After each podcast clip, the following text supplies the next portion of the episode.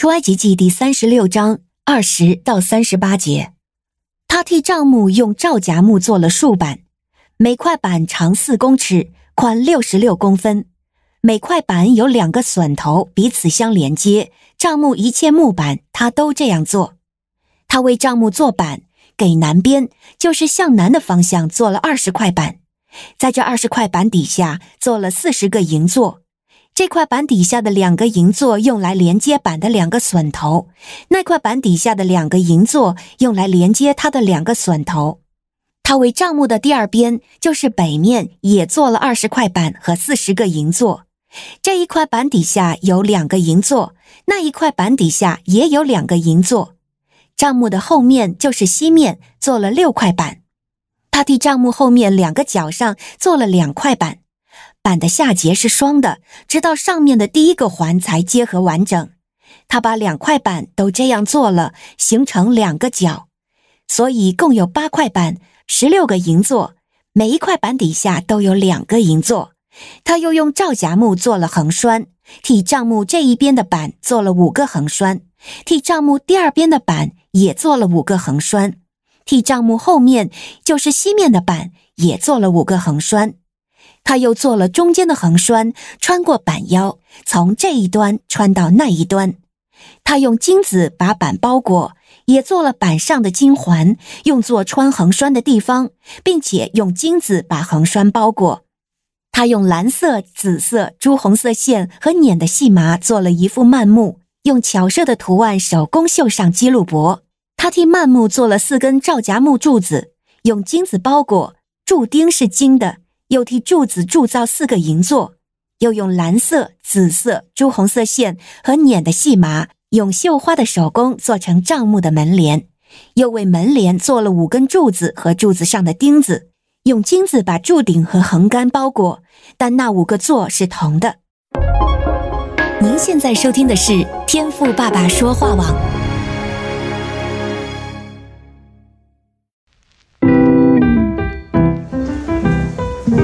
美好的一天，不论你是在早上、中午还是晚上，向您推荐一款能够滋养你灵魂的特调饮料。一会儿呢，就你和主。哎对了，还有我，咱们一起来品尝这专属于我们的尔梅尔独享杯吧。我是周牧师，今天我们的灵修经文讲到的是账目的竖板的部分。那我想呢，一般人读到像这样的经文时啊，可能会觉得有点枯燥啊，你会觉得哎，和我们现在的生活啊还挺遥远的。毕竟呢，我们也不是做工程的，那现在的教会呢，也都已经不是这样来搭建了。所以呢，总会感觉这样的经文和我没什么关系。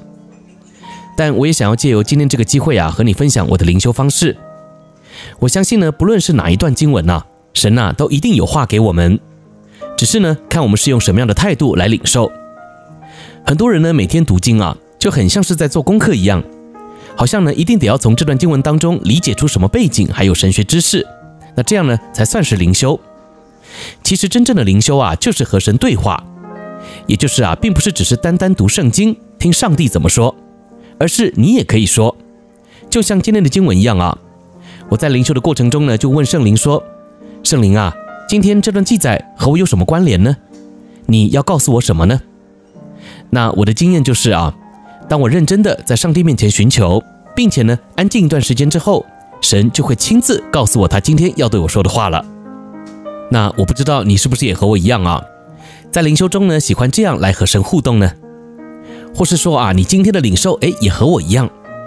但我想要鼓励大家啊，灵修呢，绝对不是教功课，而是帮助我们更熟悉与神互动的操练。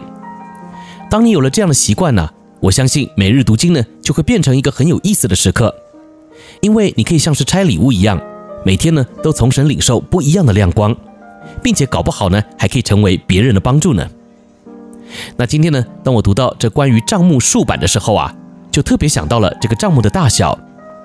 你看到二十一节说，每块竖板长十轴，宽一轴半。